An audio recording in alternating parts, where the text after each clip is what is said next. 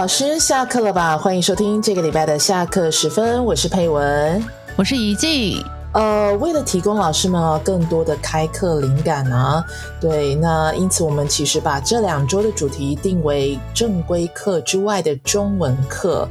那上个星期呢，我们谈到了一些有特殊需求的一对一学生。那么本周我们就要来分享我们两个人在呃华语中心的时候开过的一些选修课。对，其实因为不只是一对一学生，选修课也可以当做老师们就是不管自自己接课啊，还是呃对啊，就是还是在中心要开课的时候的一个参考嘛，对吧？对，所以其实。你看，我们这样两集呃整理下来，突然会不会觉得呃 为自己很骄傲呢？对啊，对啊，其实其实整理之后就觉得哇，原来我们也也稍微练了一会儿功呢。真的，对啊。除了那种一对一学生的一些特殊要求之外呢，我们其实也开了一些选修课，对吧？对，对对。然后你要怎么去跟那个正规课区别？是哇，是真的是练过的啦。真的，真的，对啊，那我们就不卖关子了，就直接切入正题吧。对啊，已经你开过的选修课来跟我们分享一下吧。其实这是十十几二十年前了。对我，我只分享就是我现在印象非常非常深刻的哦。哦，那当然可能就是吃苦吃的最多的。第一门就是广播新闻听力训练。等一下，这个名字有点长，你可以再讲再讲一次吗？广播新闻听力训练。啊，OK OK，广播新闻，嗯，然后这个是在我我我找了一下我的资料，这个是在二零一四年之前我开过的选修课，好早哦，对，是在我念研究所之前哦，对，所以那时候带的学生是那种中高级的学生，嗯嗯嗯，而且你看二零零四年那时候的电脑啦、科技啊，其实没有那么的发达。更方便，对啊，所以那时候要开广播新力听我呃广播新闻听力，你觉得？看自己都念不出哪里来，我知道从哪里来。天哪，对啊，你我打开了我的资料，我看了是两千年的，两千年两千零一年的时候。天哪！可是那时候你就像你刚刚讲，那时候的那些设备都非常的。就是都非常的怎么说阳春，你那时候是怎么怎么备课啊？天哪！我现在想起来，我现在还记得，我那时候就是拿个那个录音机，然后在那个电视前面或广播前面把它录下来。天哪！然后呢？然后你录下来，你还要确定就是听得清楚嘛？然后再来就是一一的打上。逐字稿，逐字稿，天哪！你在做研究吗？是不是有到逐字稿的情况要看？因为其实我那时候接了这个课呢，是其实有一些学生的需求，他说：“老师，我呃，虽然我可以这样对话，可是听新闻的时候，我其实还是很吃力的。”那我就想说，哎，我我来试试看，就是呃，训练学生新闻听力，嗯嗯，这个能力吧。对，那时候接了，当然是一种挑战，就想说，哎，他怎么跟那个正规课区别呢？是。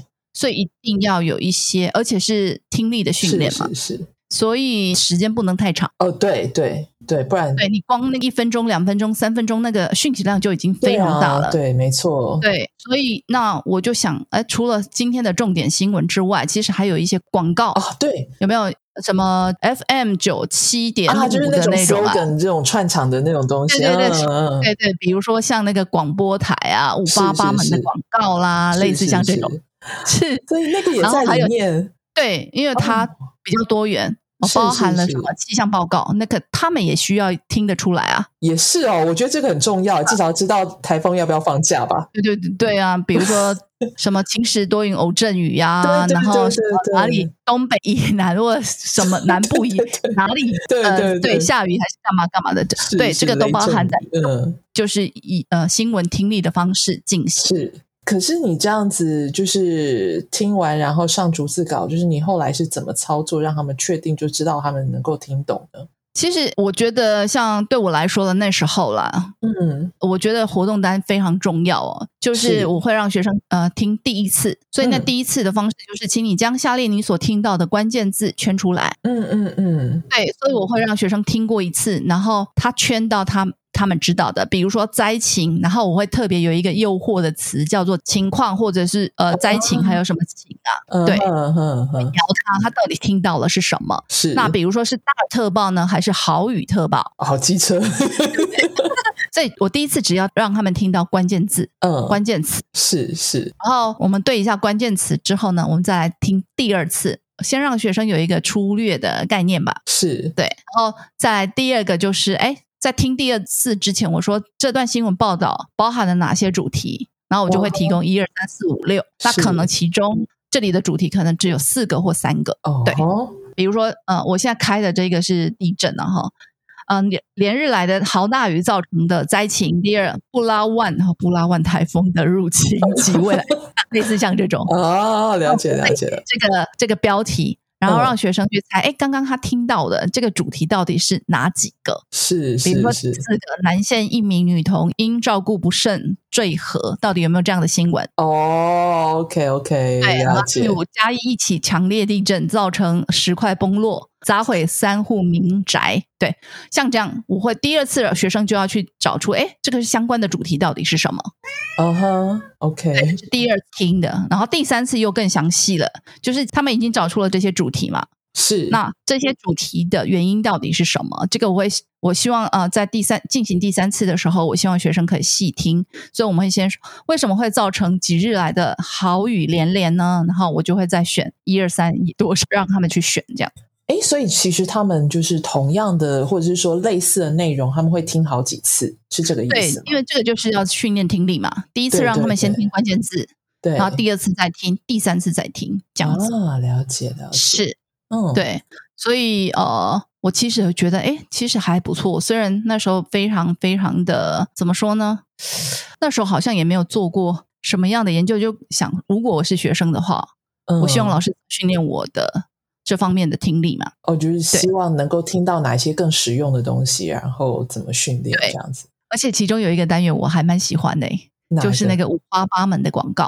哦，对，其实那个还蛮有意思的，而且因为它对，的说像对我，嗯因为因为你知道那个那个什么电台广播啊，它到最后都会有一些什么广告，对不对？对比如说无对对线宽频创新每一天，它是在卖什么的？可能就是大哥的、嗯那时候啦，对对 手对对对，对然后一张全卸光，卸妆也卸脏，它是啊卖什么的？我刚刚差点就说出了那个什么什么棉，不是，应该是卸妆棉。对，卸妆棉，品客一口口，片刻不离手，这样这。这这是超级老之前的那个，所以我会把这个广告词了广告词全部都列出来，然后就问他们：哎，这些是属于是要卖什么样的广告商品嘛？哎，我觉得这很有意思，哎，这真的很有有意思，嗯因为你你想嘛，我们母语人是光听就可以理解是在讲什么，对不对？对对对，对啊，对。然后后来其实呃，有些学生他需要，所以我就会把逐字稿全部都列出来。哦，对，OK，是是，所以呃，我比较骄傲的是，有一个学生呢，他就是要离开台湾之前，他就跟我要了全部的东西。他说这个对他非常有帮助，听力档还有就是那个练习单。哇，我觉得这可以整理一下，然后就直接拿来那个 做一些更有经济效益的那种。这个，你你说这些东西嘛，我觉得可以分享他的设计方式啦。这些新闻都太旧了啦，但是我觉得这是很二十年前的，太可怕了。但是我觉得这个会，这个当然会有另外一个一层考量，就是新闻是不是一定要有及时性？但是我觉得至少就像怡静讲的，哎，这个设计的方式其实让老师们在如果要开设新闻或者是相关的，不管是听力也好、阅读也好的一些课程，都可以有一些参考。是是是，对。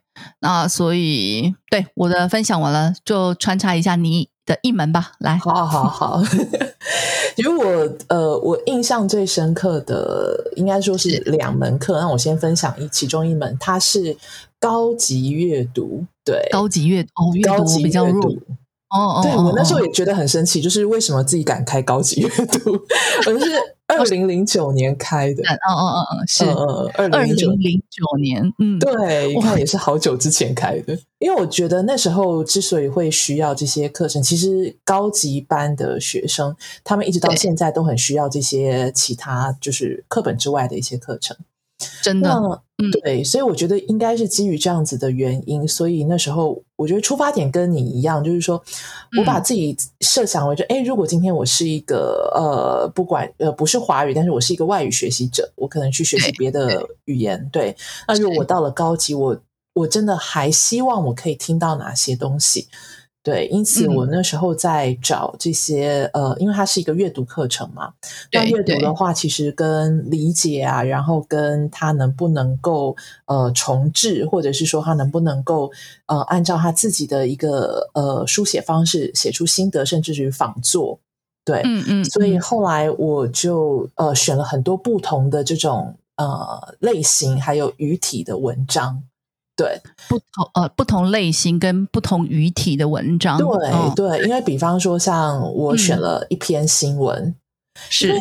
新闻真的是很多高级学生他们非常想要挑战跟想要呃怎么说征服的一种 材料，对对对对是，嗯对，然后所以我就选了一篇新闻。但是我其实已经有点忘记我那时候选是哪篇新闻，但是呃，第二篇就是我也选了那个，嗯，那时候我记得有一个很有名的作家叫女王。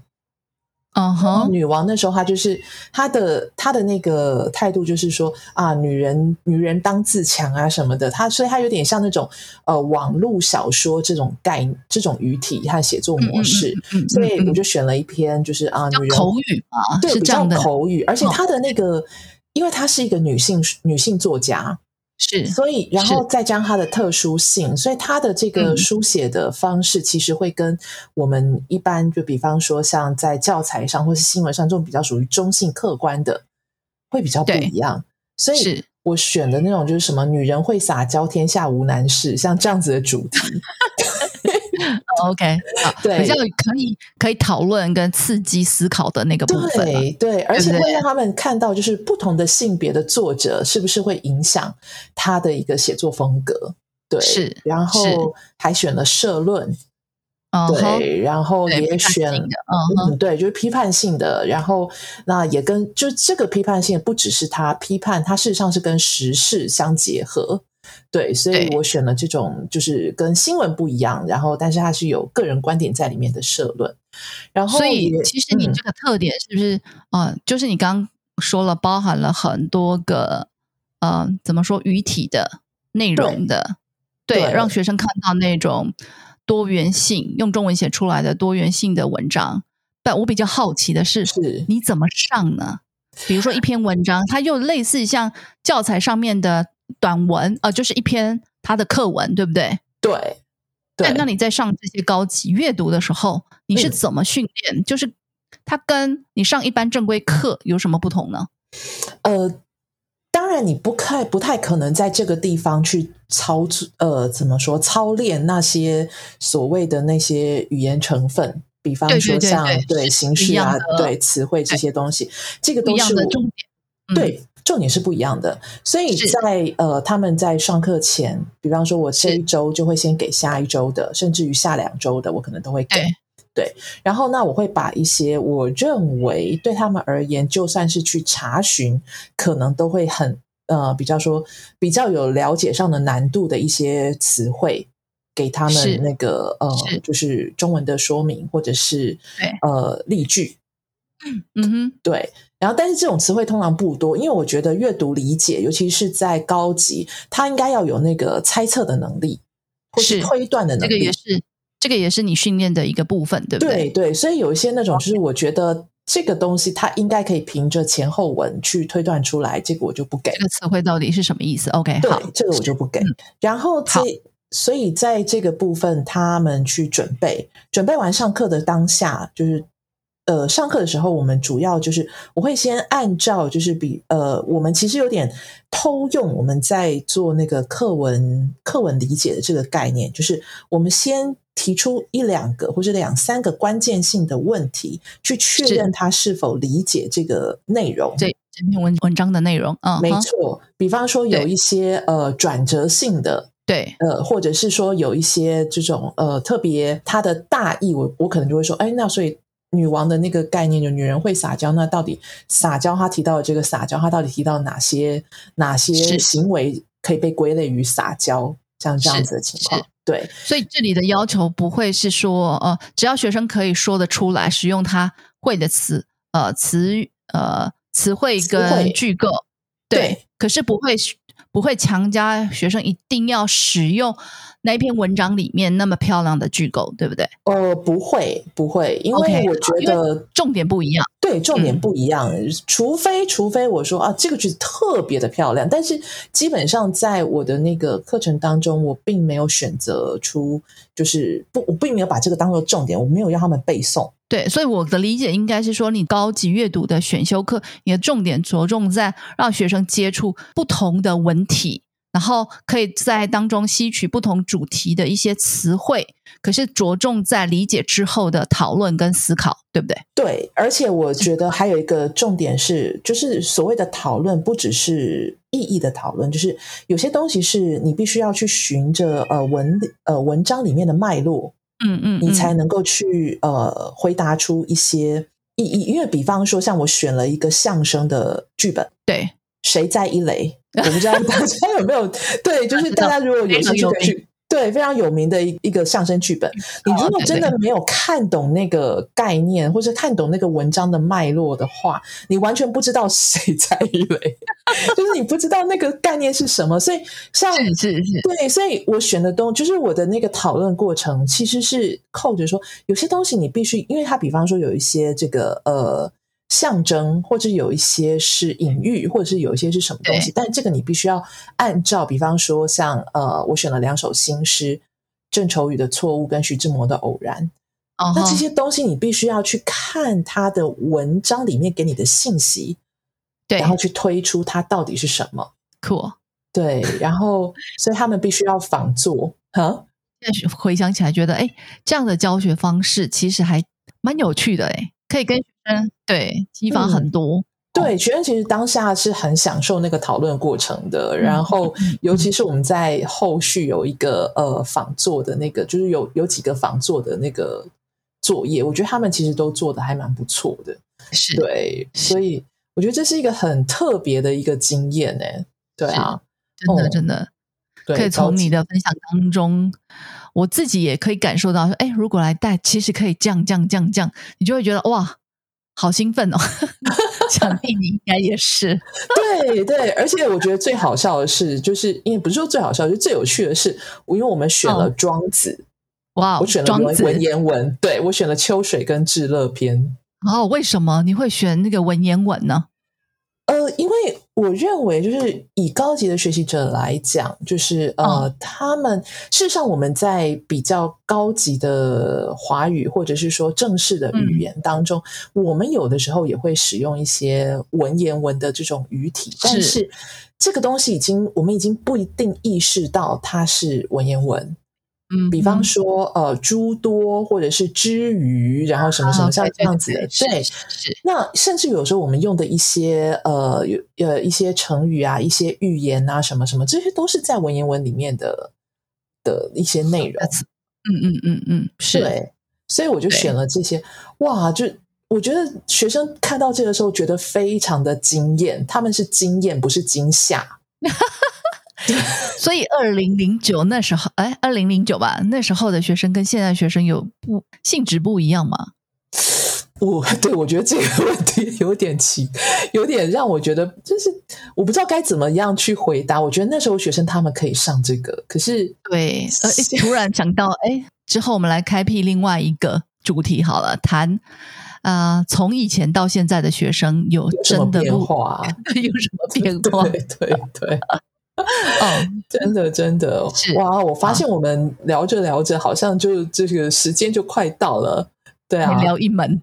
对，如果大家大家，可是我们真的很想讲完另外一门呢，所以把它放在下周的那个主题，大家应该不会反对吧？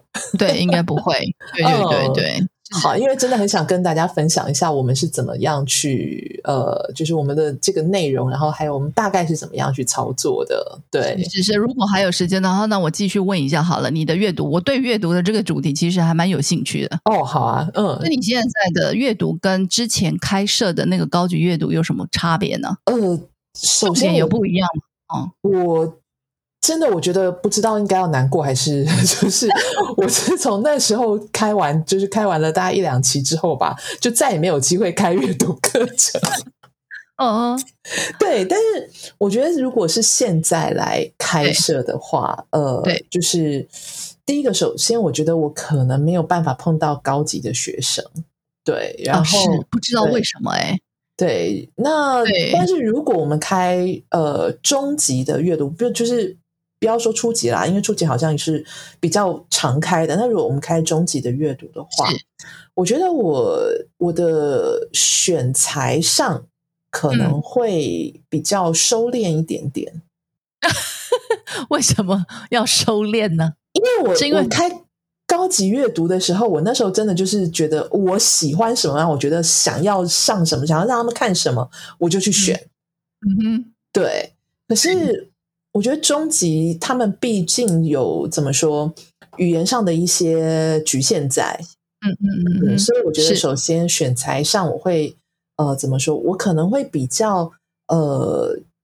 局限不也不是说局限，就是会说，哎，他们现在讨论过哪些主题，然后我就用那些主题当做一个相关的延伸性的东西，是对。然后那这样子的，但是可以从不同的语体上来看，因为比方说像嗯，比方说像他们讨论过，呃，如果以世华来讲的话，他们讨论过那种两岸之间的那个问题嘛，对吧？是。那我们就可以找一些就是类似的，像比方说像呃传片呃那个乡愁，对对，像这样子的东西去给学生们看，他们就可以用他们已经学过的东西来发表意见，因为毕竟他们才中级，他们可能还没有办法有更多的语言形式跟内容。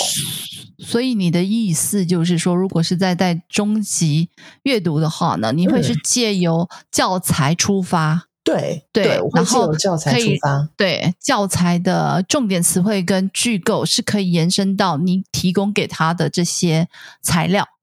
呃，我觉得不只是重点，重点的那个词汇跟句构，我觉得更重要的是对主题，因为他已经熟悉这个主题了。对对对，这个主题，对，因为因为其实到了中高级哦，呃，他的这些词汇跟句构其实都会跟着主题跑。对对。所以一旦谈到了两岸，大概会使用到的有一些词汇，绝对一定会出现嘛。比如说像两岸啊，对不对？对对对，它的差异到底是什么？它会在这个主题上，它会出现这些东西了。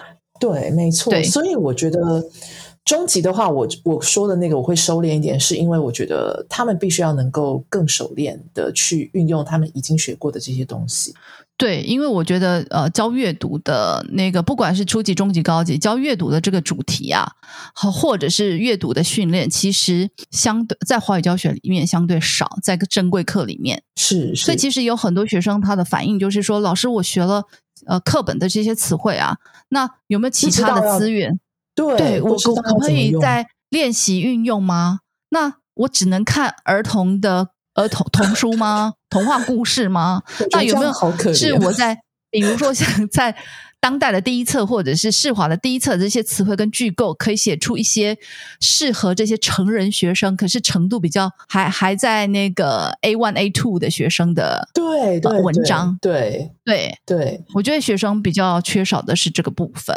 对，然后所以我觉得像呃，怎么说，就是选材上我会稍微收敛一点，但是嗯嗯，我觉得在训练上，我可能就会比方说，呃，还是秉持着那样的一个概念，就是说，你们必须要先去看懂这篇文章，然后我也不会给你太多的这个所谓的生词，因为我觉得你要去培养，然后那我可以预想到，就是他们可能还没有办法有太好的这种呃，怎么说猜测的这个能力。推测、推敲的能力，所以变成说我们在教学的时候，我可能会多放一个环节在里面，就是哎，训练这个部分，对，就特别去训练哎，所以这个是什么啊？大家认为这个词是什么意思？然后你是怎么知道的？然后是对这个部分应该要放进去。对，老师必须如果在教阅读的时候，不管是哪一个程度，必须有你想要教学生在这个程度的阅读的策略，然后把它融入在每一堂课的。一个环节里面了，我觉得是是是，嗯嗯嗯嗯，OK，哇，那今天的时间差不多了，怎么 真的是天哪！我们本来想要谈的是几门，结果现在只谈了一门。对啊，好吧，那我们就我们就无所谓，没关系啊。对，先跟大家分享到这里，然后那 我们就下周好吧，下周我们就再来跟大家分享一下，就是我们。还有，我还有一门，一进还有两门，对不对？啊，就看看我们可以谈几门吧。哦，好好好好，对啊。那今天我们跟大家分享的是一进的一门，那门名字很长的，我到现在还记不起。广播新闻听力训练。哦，学生应该挺爱的，真的，真的，真的，我相信应该是真的蛮爱的，要不然不会把所有东西都拿回去。对啊，嗯，所以分享了怡静老师的广播新闻听力训练，然后还有呃我的高级阅读啊，今天的这两个呃分享呢，希望先让大家有一个哎小小的概念哦，原来高级的这个课程也许可以这样子开设。那呃，我们下个礼拜会再继续跟大家分享另外的几门，就是我我们开过的一个选修课程啊。以上就是今天的分享内容，音乐之后就是备课小教室。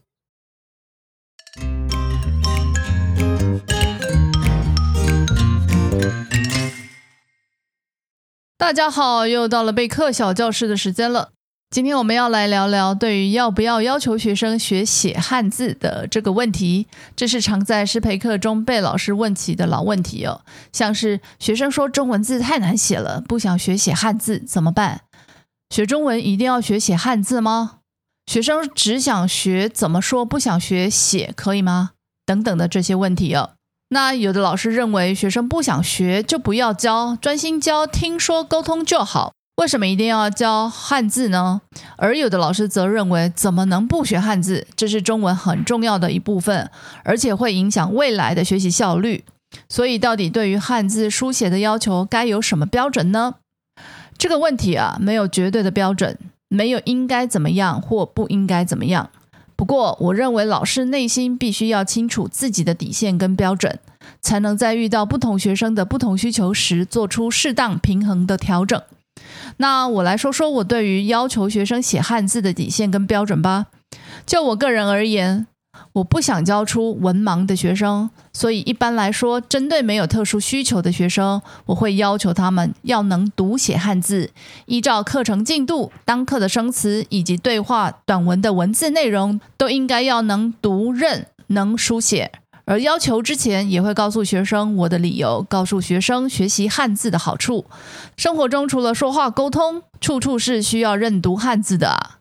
至于为什么要要求写，是因为学生最后若忘记了怎么写，至少那些练写的过程呢，能帮助学生更深刻的记住汉字。也就是我的底线是，不会写汉字，至少要会认读汉字，否则中文进步会停滞在某个程度，无法再往上提升的。然而，如果学生认真积极的配合，将写汉字掌握书写的很好。那不是更好吗？所以一般的课堂或学生，我绝对会要求学生写汉字。听写是我在中文课必做的事。虽然写汉字是我必做的要求，但是我也能体会欧美学生学习写汉字的挫折与难点。因此，必须循序渐进地采用各种能帮助学生认读写汉字的方式与策略，让学生不排斥，慢慢接受，甚至让学生爱上写汉字。这部分的心理建设与协助是老师必须处理的。所以，要要求学生写汉字，老师不能只是盲目地坚持与要求，不能只是要求学生自行练写、严格纠错的方式，这样会抹煞，甚至会让学生痛恨汉字的。而对于那种强烈坚持不学汉字的学生，我会将可能的问题与坏处告诉他，并委婉的警告他：未来在学写中文的路上，因为不懂汉字遇到了困难阻碍，不要怪我，这不是我的问题，不要把责任推给我，这是你自己选择的，你得自己承担。做了这样的警告威胁，达到了共识之后呢，就能按学生的需求进行课程。面对这种不学汉字的学生呢，我至少尽到了我该提醒的责任了，让他知道未来可能面对的问题。以上是分享了我对于汉字书写的想法，跟老师们交流，也希望老师们对于教汉字有更多的思考与底线。下次再遇到不想学写汉字的学生，就不会再犹豫拿捏不定，能更清楚的知道怎么做了。那么备课小教室，咱们下次再见喽。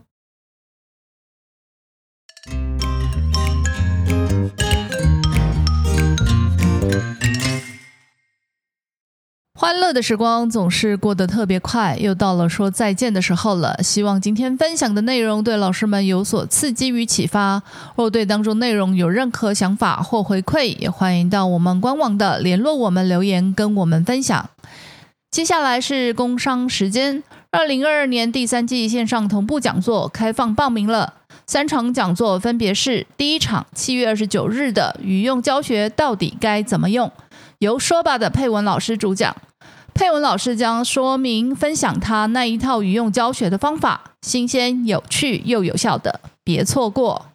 第二场八月二十日周六上午的如何从零开始培养阅读能力，由美国加州大学洛杉矶分校的陈贝佳老师主讲，分享所谓的阅读能力包含哪些重点，以及该怎么一点一滴地培养的策略与方法，启发满满，一起来提升吧。第三场九月十六日的不再追着词汇教学的词汇教学，由师大国语中心的林春霞老师主讲，分享词汇教学到底重点该怎么拿捏挑选，以及除了语义句法搭配外，如何兼具语言功能。想知道词汇教学精髓，来吧！另外说吧，七月底有一门即将开课的课程，是是零起点教学全攻略。线上六班在七月二十五日周一上午九点半开课，介绍分享如何以全中文教授零起点的学生，又如何在第一次上课后就能让学生开口自我介绍的策略与方法。如果对以上讲座课程有兴趣的话，欢迎到我们说吧语言工作室的官网 sboc.tw 报名。那么我们今天的节目就到这里，感谢您的收听，下周再见。